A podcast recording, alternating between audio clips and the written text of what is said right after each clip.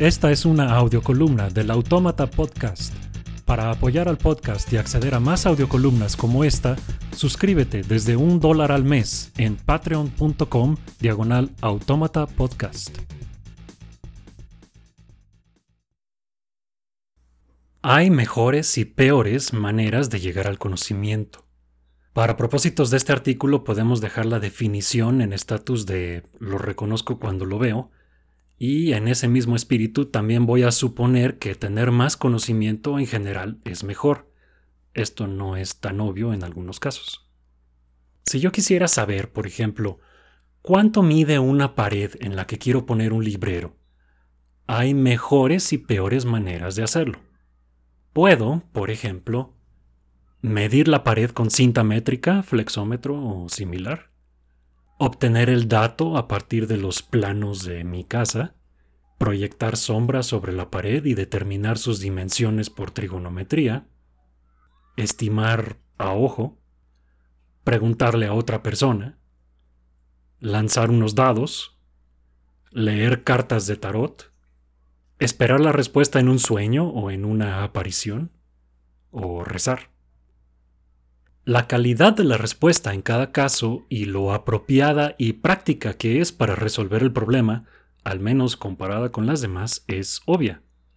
Y sin embargo, en el mundo real, preguntas cualitativamente equivalentes a ¿cuánto mide mi pared?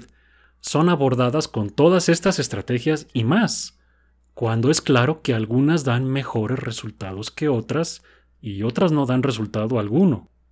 Aunque sean mucho más difíciles de contestar en la práctica, preguntas como ¿qué deberíamos hacer sobre el cambio climático? o cómo la mente es generada por el cerebro, o qué modelo económico deberíamos seguir o cuánta vida hay en el universo, se pueden responder de mejores o peores formas también. El término escepticismo es ahora una especie de mancha de tinta cuyo significado depende de quién lo usa y para qué. Por un lado se refiere a la actitud loable de siempre procurar usar los mejores métodos para medir e interpretar al mundo. Por otro lado se le asocia con la falta de una virtud, específicamente la fe. Esto no es un problema para nada porque la fe no es una virtud, pero ese es otro artículo.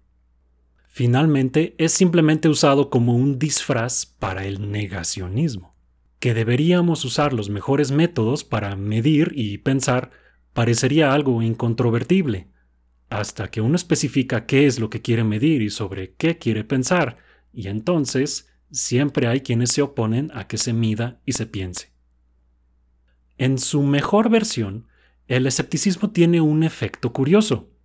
El escéptico cree un montón de cosas y con gran convicción. Resulta que, por más limitados que pudiéramos ser como humanos, sabemos cada vez más y poco a poco, aplicando los mejores métodos que tenemos para llegar al conocimiento, acumulamos mucho de este y lo usamos para cambiar nuestro mundo y a nosotros mismos, así comprobando que algo sabemos. Ser escéptico en este sentido es, parafraseando a David Hume, creer en proporción a la evidencia. Y tenemos un montón de evidencia para un montón de cosas. Cada cosa que sabemos destapa otra que no, y así el proceso se repite continuamente y, con él, el conocimiento se acumula. Por esto es tan frustrante para quienes nos suscribimos a esta forma del escepticismo cual imperfectamente, ver el término usado por escépticos del cambio climático, la vacunación, la llegada a la luna o incluso el holocausto. Estos individuos saben del prestigio intelectual que tiene el escepticismo en el otro sentido y lo aplican a sí mismos, castrado, mutilado e invertido. Una cuidadosa consideración de la evidencia y de cómo pudiéramos estarla interpretando mejor o peor es precisamente lo que no están haciendo.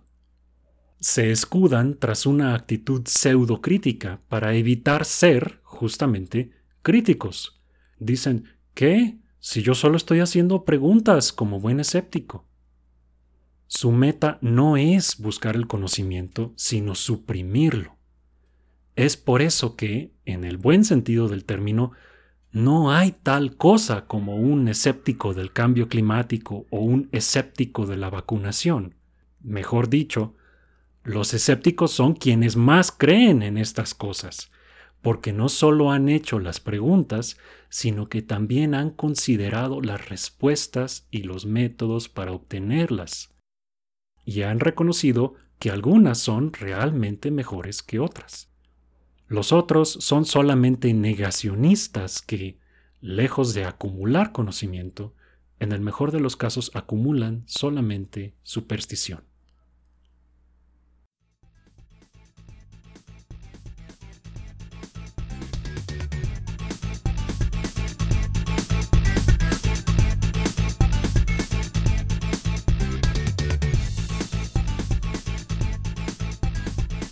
Si quieres más columnas y contenido extra como el anterior, apoya la producción del Autómata Podcast en patreon.com diagonal autómata podcast o haz un donativo en la página de apoyo en superautomata.blogspot.com.